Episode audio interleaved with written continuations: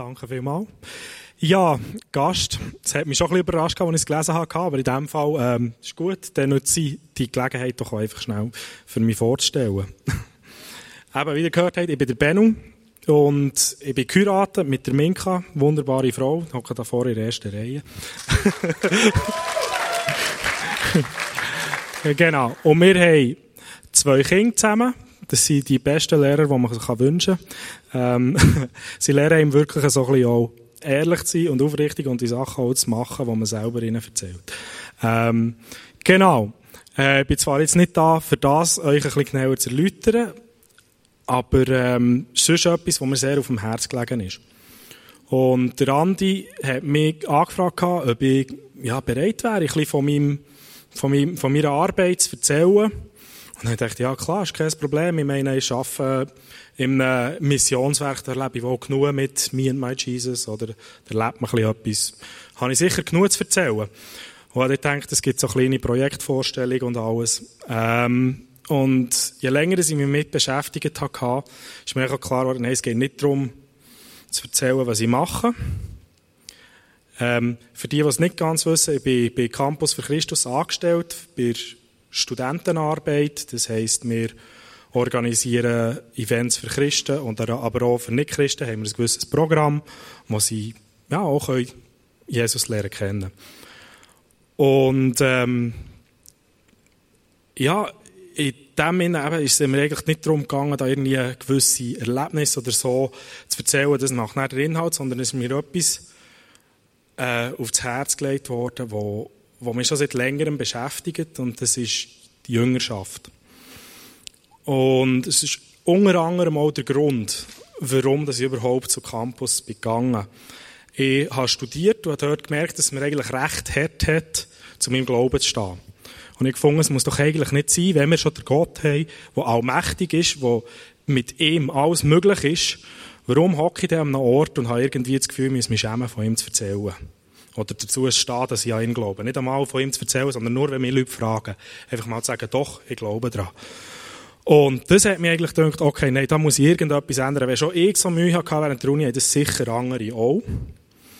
Darum habe ich mich dann beworben bei Campus Live, weil ich dort die Möglichkeit habe gesehen Und ähm, die Grundvision von Campus Live, die ist, sehen wir, wunderschön da oben dass zukünftige Verantwortungsträger werden zu leidenschaftlichen, sich multiplizierenden Jüngern von Jesus.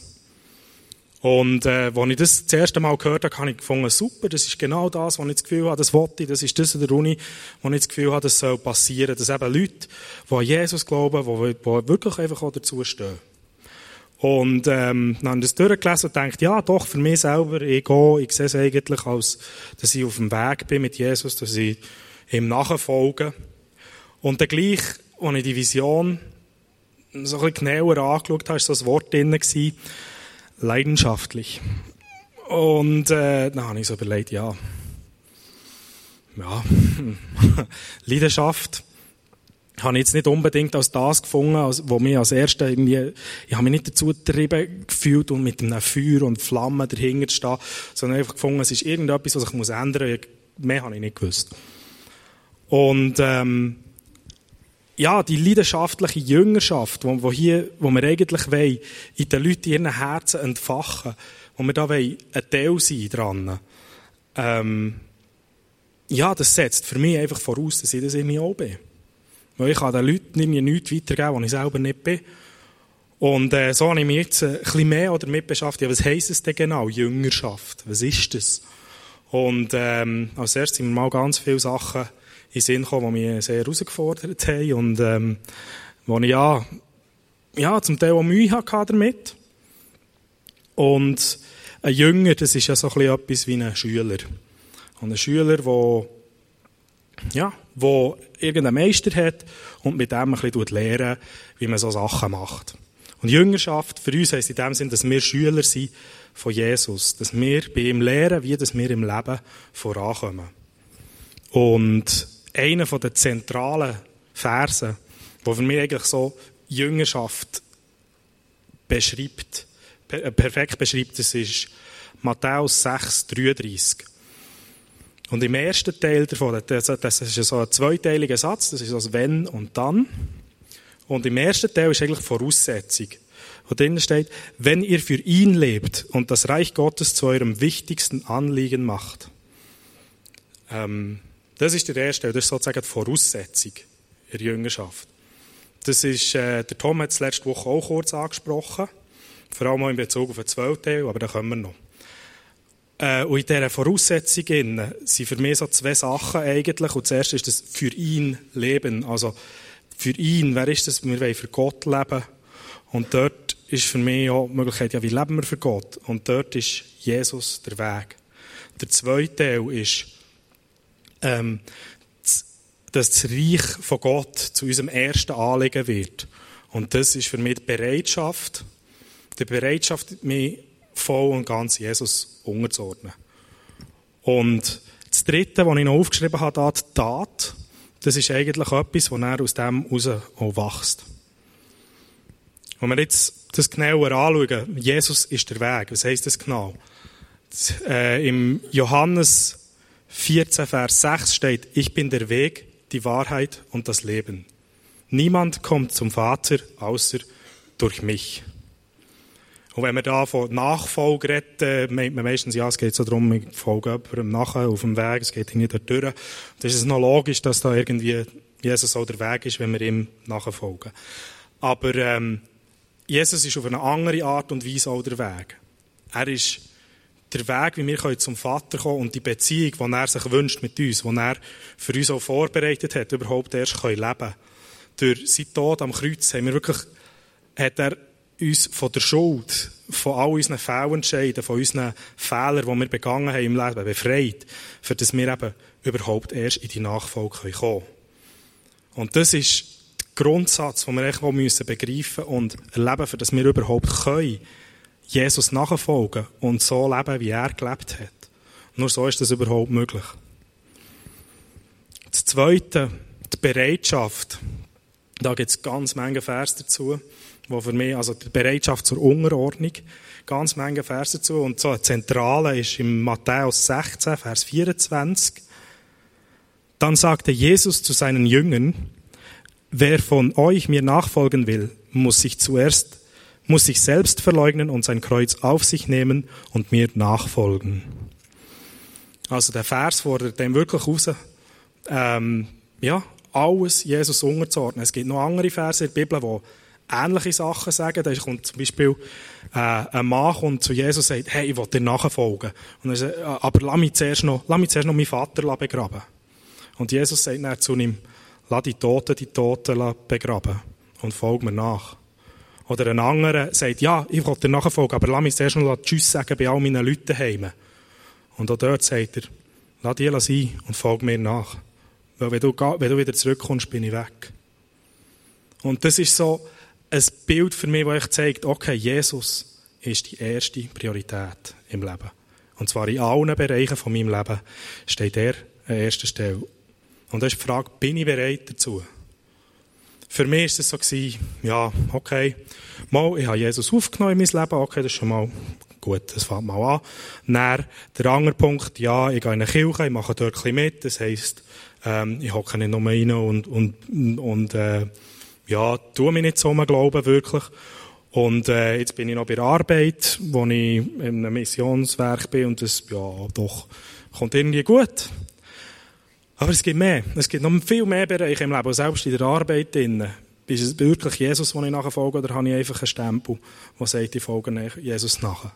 Bin ich auch bereit, in dem Sinn, wenn ich im Zug hocke, von Bern auf Zürich, eine Stunde lang, wo ich immer die gleiche Person vor mir habe und ich habe einen Eindruck von Gott für die Person, bin ich bereit, mein eigen, also all, all meine Furcht, die ich hatte vor, was ja könnte passieren, wenn die Person jetzt das irgendwie überhaupt nicht so auffasst, bin ich bereit, die Furcht Jesus unterzuordnen und zu sagen, okay, du hast mir den Eindruck gegeben und ich erzähle das dieser Person. Im Wissen, dass es kann sein, dass ich eine Stunde lang dieser Person noch ins Gesicht schauen muss. und ähm, ja, das ist für mich so eine Herausforderung. Es muss nicht, muss nicht unbedingt so etwas sein. Es kann einfach, ja, du bist ein Bögel, die eine Person, die stiert die immer mit dem gleichen Sörmugring an und äh, bringt kaum ein Netzwort gegenüber dir raus. Bist du dort auch bereit, die Situation, irgendwie all das Negative, von dieser Person überkommt, das Jesus unterzuordnen und dieser Person in Liebe zu begegnen? Und das ist für mich immer sehr, ja, eine Herausforderung, dass es nicht nur dann, was von mir erwartet wird, irgendwie durch einen Beruf oder weil ich in der Kirche bin, äh, sondern immer. Immer ist Jesus an erster Stelle und dann komme ich. Ähm, etwas, was ein guter Spiegel ist für das, wie sehr dass ich wirklich Jesus vertraue und äh, ich mir ihm wirklich so hingebe, ist die Tat. Und ähm, Jakobus 2, Verse 14 bis 22, äh, 25 sind recht krass da drin. Und der Schlüsselvers ist so der Vers 17, wo heißt: Es reicht nicht, nur Glauben zu haben. Ein Glaube, der nicht zu Taten führt, ist kein Glaube. Er ist tot und wertlos. Das heisst jetzt nicht, dass wir aus dem raus, oh nein, wenn ich nicht handle nach dem und das ist alles, jetzt muss ich unbedingt machen, machen, machen. Das heisst es nicht, aber es ist ein Spiegel für unseren Glauben. Wenn wir sagen, wir sind bereit, das zu machen, aber es nicht machen, ja, haben wir überhaupt den Glauben daran, dass das von Jesus kommt? Das erste Beispiel, das dort drinnen steht, das ist so ähm, ein, ein hypothetisches Beispiel.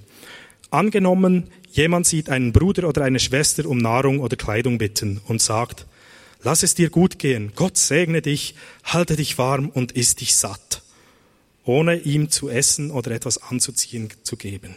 Was nützt das? Und das ist schon auch eine Herausforderung, immer wieder zu prüfen, ja, glaube ich wirklich, was ich da den Leuten erzähle? Und mache ich es selber auch? Die drei Teile, der Jesus als Weg, Bereitschaft und Tat, das ist für mich so ein bisschen zusammenfassend und zeigend, wer ist Jesus in uns?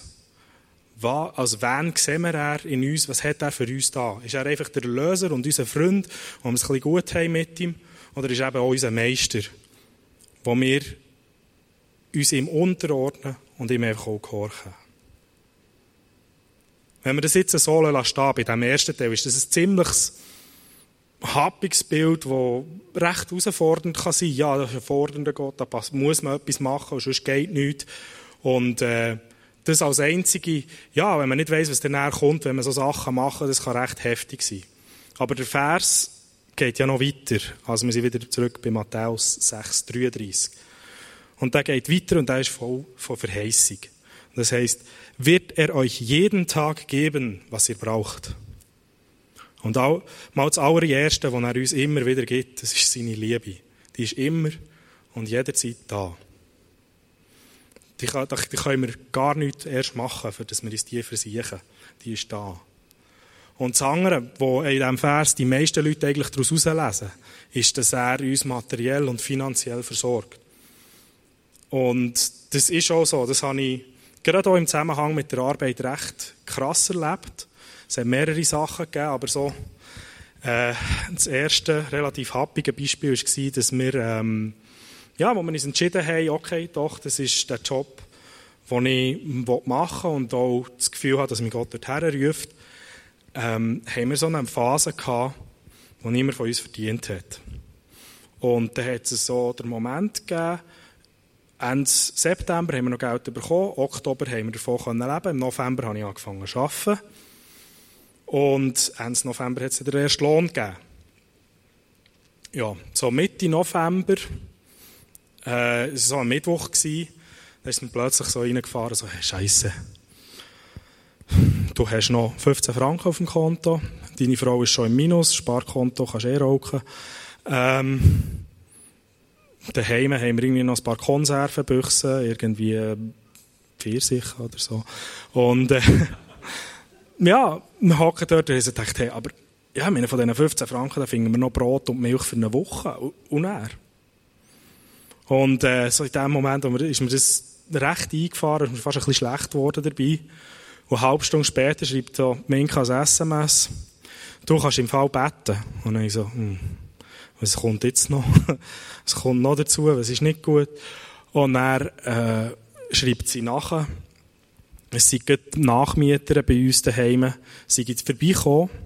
Und sie hat nicht nur gesagt, dass sie anderthalb, nein, zwei Monate früher einziehen können und uns somit zwei Monate Doppel, Doppelmiete ersparen, sondern sie ist auch noch mit zwei Einkaufstaschen voll mit Nahrungsmitteln vorbeigekommen.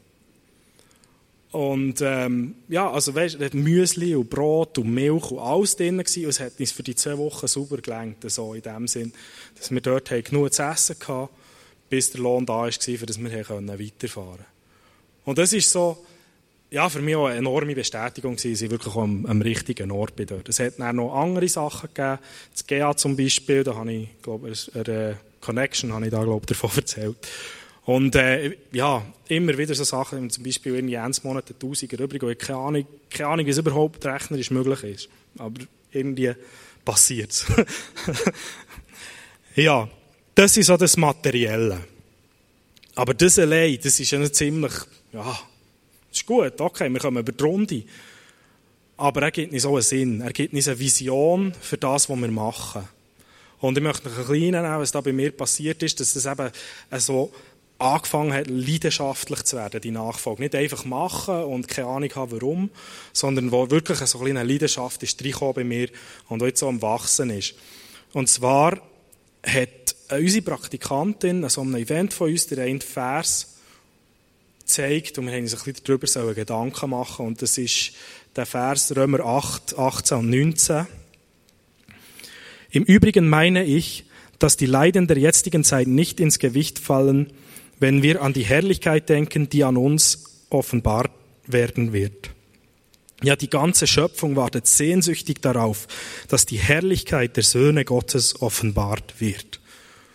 Und das ist für mich so der zweite Vers vor allem so krass gewesen. Die Schöpfung sehnt sich nach dieser Herrlichkeit. Es ist nicht irgendwie mehr, wo ihnen etwas müssen erzählen müssen, sondern die gesamte Schöpfung sehnt sich nach der Herrlichkeit von Gott. Alle wollen das sehen und spüren.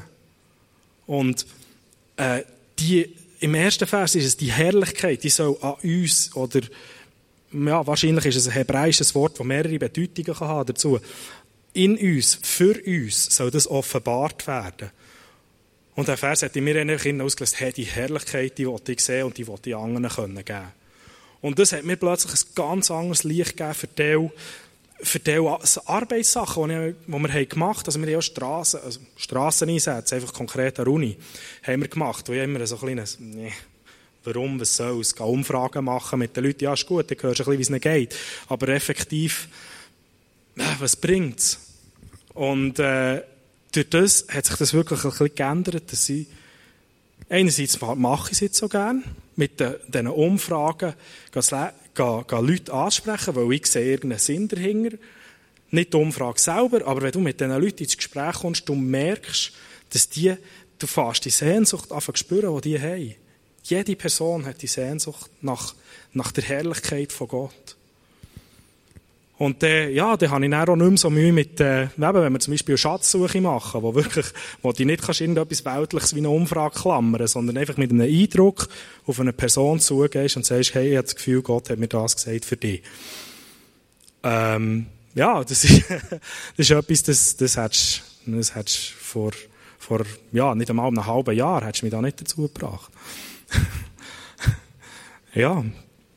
Und das ist so, ja, die Vision, die ist sich immer noch am Weiterentwickeln, die, die ist noch nicht ausgereift, aber ich sehe einerseits mit, der, mit, dem, mit dem Vers jetzt mir etwas ausgelöst, wo ich wirklich anfange, mich damit auseinandersetzen, ja, was will Gott genau mit, meinem, mit mir erreichen? Was ist denn sein Plan für mich? Und da, eben, seither habe ich ein paar Sachen gehabt, die mir da geholfen die persönliche Vision auch weiterzuentwickeln. Ähm, es ist noch nicht ganz spruchreif, darum lassen wir das jetzt sein und gehen weiter. Die Vision, das ist etwas enorm Wichtiges. Aber das andere, was er eben auch noch gibt, ist die Identität. Gott hat uns geschaffen, für ihm nachzufolgen. Wir haben alles in uns, er hat alles in uns hineingesetzt, was wir brauchen, für ihm nachzufolgen. Er hat uns Gaben gegeben. Wir haben jetzt hier vor allem auf Geistesgaben bezogen, die man im Korinther nachlesen kann. Ähm, ja, das ist auch so etwas. Kann sein, dass du mal eine Prophetie hast bekommen, wo jemand hat gesagt, das ist gesagt, das noch als Gabe für dich. Und äh, das ist unter anderem übrigens ein Grund, warum sie hier oben stehen jetzt. Das, vor drei Jahren war das. Gewesen, hat, ähm, hat mir der Kim mal eine, Pro, äh, eine Prophetie gegeben und gesagt, er hätte den Eindruck, du hättest Gabe zum Predigen. Also, mhm, das ist gut. Vortrag halten, ja, ja, das ist in Ordnung. Aber Predigen ist, äh, mh, schon noch mal eine Stufe anders. Aber was es in mir gemacht hat, es hat, mich, es hat etwas ausgelöst, dass ich mich auf einen Weg gemacht habe. Dass ich geschaut habe, okay, ja, wie kann ich mich denn, wie kann ich mich denn Gott hergeben? Wie kann denn für Jesus unterwegs sein? Und es ist jetzt, eben, es ist jetzt die drei Jahre gegangen. Jetzt stehe ich das erste Mal auf der Bühne und erzähle von, von dem, was, ich, was, was mir Gott aufs Herz legt. Und ähm, ja, das kann gut sein, dass du irgendwie so, schon so etwas gehört hast. Und das kann, ja, wenn dir das, wenn du sagst, ja, okay, das ist nicht etwas, wo ich komplett Kabis finde, nimm es an und mach dich auf den Weg, folge ihm nachher. Weil so fast irgendwie an feststellen, hey, da ist irgendwie ein Leben drin. Das nächste ist die Fähigkeiten, die wir haben, unsere natürlichen Fähigkeiten, die wir entwickelt haben, zum, unseren Beruf.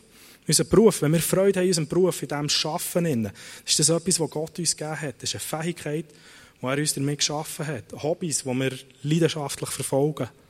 Das ist genau so eine Fähigkeit. Und das Dritte sind die Wünsche. Wir, er, wir alle haben Wünsche. Und ähm, wenn wir die, die Wünsche prüfen und schauen, okay, widersprechen sie der Bibel? Wenn nicht, ja, dann verfolgen sie. Geht nachher. Weil die Wünsche, die zeigen euch auch etwas über, einerseits etwas über euch selber andererseits auch etwas, was Gott in euch hineingelegt hat. Folgt dem nachher und dann, dann habt ihr auch wirklich so eine, ja, fängt die Leidenschaft an. Und wenn man die drei Sachen zusammennimmt, so die Gaben, die Fähigkeiten und die Wünsche, dann können wir so ein bisschen anfangen zu sehen, wo hat Jesus uns Autorität gegeben? In was innen will er mit uns sein Reich bauen? Und wenn man das so ein bisschen anfängt sieht und in dem innen seine Aufgabe wahrnimmt, dann, ja, dann fängt es plötzlich an. Dann, ja, dann, passieren Sachen. Das ist, das ist der Hammer. Also, es ist auch, wenn wir das anschauen, ist das so ein bisschen, wer sind wir, wer sind wir in Jesus? Wenn wir, das, wenn wir das Bild nehmen vom Weinstock, wo wir eingepfropft sind, ist das so ein bisschen, was tut Jesus durch uns? Was will er mit uns erreichen? Und ähm, er hat das, das anderes Bild im Korinther mit, äh, mit den verschiedenen Gliedern vom Körper, vom einzelnen Körper. Der, eben, wenn er uns als Finger geschaffen hat oder als Hang, dann will er uns haargenau dort, nämlich jetzt als linke Hang hier, äh, dass wir als die linke Hang können arbeiten können. Ich kann schon, schon überlegen, okay, ähm, irgendwann gibt es etwas zu tun, wo eigentlich ein Job für ein Knäu wäre. Und der Job, der ist wichtig, das muss gemacht werden. Aber es ist nicht der Job vor Hang, die, Aufgabe vom Knäu zu übernehmen. Ich kann es irgendwie auch nicht. Und darum ist es wirklich auch ja, wichtig, dass wir so ein bisschen anfangen zu sehen, was ist, denn, was ist unsere Identität, was sind wir, für dass wir wirklich in diesem in Fülle leben können. Weil dort, das, was wir gemacht sind, das können wir am besten. Genau. Und wenn wir das so können leben können, dann kommt dann noch der letzte Punkt, der unter den Verheißungen drauf ist, dann kommt wirklich auch Frucht. Also, er, Gott schenkt uns Frucht, einfach nur durch das, dass wir uns auf den Weg gehen mit ihm, dass wir bereit sind, ihm nachzufolgen. Also, etwas vom, vom berührendste für mich war, als ich, sagen wir, in der ersten, zweiten Woche, nachdem ich angefangen habe zu arbeiten, habe ich mit jemandem, mit einem Student, äh, jetzt bin ins Gespräch gekommen und äh, habe so ein bisschen geredet mit im Jahr, habe sich angemeldet für einen Alpha-Life-Kurs, jetzt kann er halt nicht stangen, jetzt ist er mal so vorbeikommen, schauen ein bisschen. Er möchte eigentlich schon noch ein bisschen mehr wissen, was jetzt der Gott so ist. Und äh, ja, dann habe ich mich mal getroffen mit ihm zum einem 1 zu 1 Gespräch und dort sind wir am Schluss so, hat es so ein bisschen, ein bisschen salopp ausgedrückt, eine Standortbestimmung, wo äh, ein Bild hast vom Leben als Kreis. In der Mitte ist ein Stuhl und im einen Bild ist das Ich auf dem Stuhl Und das Kreuz für Jesus ist außerhalb vom Kreis. Auf der anderen Seite ist auch der Lebenskreis, der Stuhl und drauf ist das Kreuz von Jesus. Und das Ich ist nicht außerhalb vom Leben, sondern einfach ein Teil vom Leben. Und das ist so ein bisschen die Frage, ja, okay, wo siehst du dich in diesem Minne? Und er hat gesagt, ja, ich sehe mich also im Ersten. Und ich so, irgendwann, irgendwann wollte ich schon daher. Auf die andere Seite, dass Jesus auf dem Stuhl hockt. Aber, ja, wenn er ehrlich sei, könnte er das nicht machen. Er könnte nicht sagen, er ist jetzt das Zentrum, wir richten alles auf ihn aus. Und ich fand, okay, das ist gut. Und äh, fünf Gespräche später, nein, vier Gespräche später, beim fünften Treffen, haben wir, da haben wir so in diesen vier Treffen die vier Punkte vom Evangelium angeschaut. Und nach dem vierten Treffen war so seine abschließende Frage, okay, ähm, wie kann ich ein Zeuge sein für den Jesus? Und dann bin ich so da gestanden, so, ah, also, wir haben jetzt vier Gespräche gehabt, fünf Gespräche gehabt zusammen. Und du bist am Anfang am Punkt gewesen, Jesus ist nicht in meinem Leben und ich weiß nicht, wie ich das schaffen kann. Zum Punkt, er ist in meinem Leben drin und ich will jetzt den Jesus für andere auch greifbar machen. Und das ist für mich so ein Moment, hey, ja, ich habe nichts gemacht. Ich bin mit dem dort gehockt und habe einfach ihm Fragen beantwortet, mit dem geredet, nach meinem besten Wissen. Und bei ihm ist so eine krasse Sache ab, so passiert. Jetzt, ich meine, jetzt ist er so weit am Punkt, er sagt, ja, ich weiss nicht, wo ich genau her will mit dem Studium. Ich möchte eigentlich viel lieber irgendwie eine Mission oder etwas. Und es ist, ja, das ist kein Jahr gegangen. Die, die, äh, die Entwicklung und, ähm, schon jetzt irgendwie der Enthusiasmus, den er zeigt, das ist, das ist genial. Es braucht, er braucht noch ein bisschen Richtung, aber, äh, aber gleich, es ist genial, wenn du kannst sehen, dass so etwas passiert, Einfach durch das Reden. Dass du selber eigentlich gar nichts machst. Du bist echt da, gibst die Herren für Jesus, nach deinem besten Denken und Handeln handelst. Und er macht es. Er macht es. Am Schluss sind die Resultate da. Die Frucht, die du siehst, die dir auch wieder zeigt, hey, genial, auf diesem Weg, da will ich weiterhin unterwegs sein. Und das sieht wirklich so das Bild vom, von, der, von der Voraussetzung, die eigentlich sagt, okay, was wir, wer ist Jesus in uns? Wie? Was lassen wir ihn? Lassen wir ihn wirklich voll und ganz auch sein? Das als Voraussetzung dafür, dass wir wirklich zu dem Herr werden können, wo wir sind in ihm. Dass wir die Erfüllung im Leben eigentlich genau in dem finden, wo er geschaffen hat. Und das ist für mich so Nachfolge. Wenn wir uns auf den Weg begeben, einerseits Jesus voll und ganz in unserem Leben schaffen und andererseits so einfach auch herausfinden, wer wir sind und Freude an uns selber haben. Und das ist für mich so, das ist Jüngerschaft. Wir werden jetzt wieder eine Worship-Zeit haben. Und während dem Worship ist auch das Face-to-Face hängen, wo du kannst Gebet empfangen wenn du merkst, okay, es gibt einfach noch Teile in meinem Leben, da bin ich nicht bereit, Jesus an Nummer 1 zu stellen. Oder ich, ich möchte das machen, aber ich habe keine Ahnung. Ich habe keine Ahnung, was mit meinem Leben soll gehen. Ich habe keine Ahnung, für was das mir Jesus brauchen. Ich brauche so Vision oder ich habe keine Ahnung, wer ich bin. Gang und wirklich nimm das Gebet in Empfang, weil das ist, das ist unsere mächtigste Waffe, die wir haben, das Gebet.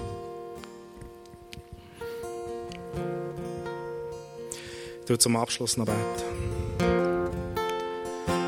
Vater im Himmel, ich danke dir vielmals, dass du uns so genial geschaffen hast, dass du mit jedem von uns einen Plan hast und dass dieser Plan wirklich einfach auch im Einklang ist mit, mit deinem Reich und dass wir alle, jeder Mensch einzeln geschaffen ist dafür, in deinem Reich innen aufzugehen, in deinem Reich innen aufzublühen. Dein Reich, als unser erstes Anliegen, bringt uns einfach die Freude und Erfüllung, die wir uns nur wünschen können. Und ich bitte dich, dass du uns wirklich dort die Demut schenkst, dass wir in den, Be in den Bereichen von unserem Leben, wo wir, wo wir noch festhalten daran, selber die Nummer eins zu sein, oder dass wir andere Personen auf dort herstellen, wo du hergehörst, dass wir dort einfach demütig genug sein können und das loslassen. Amen.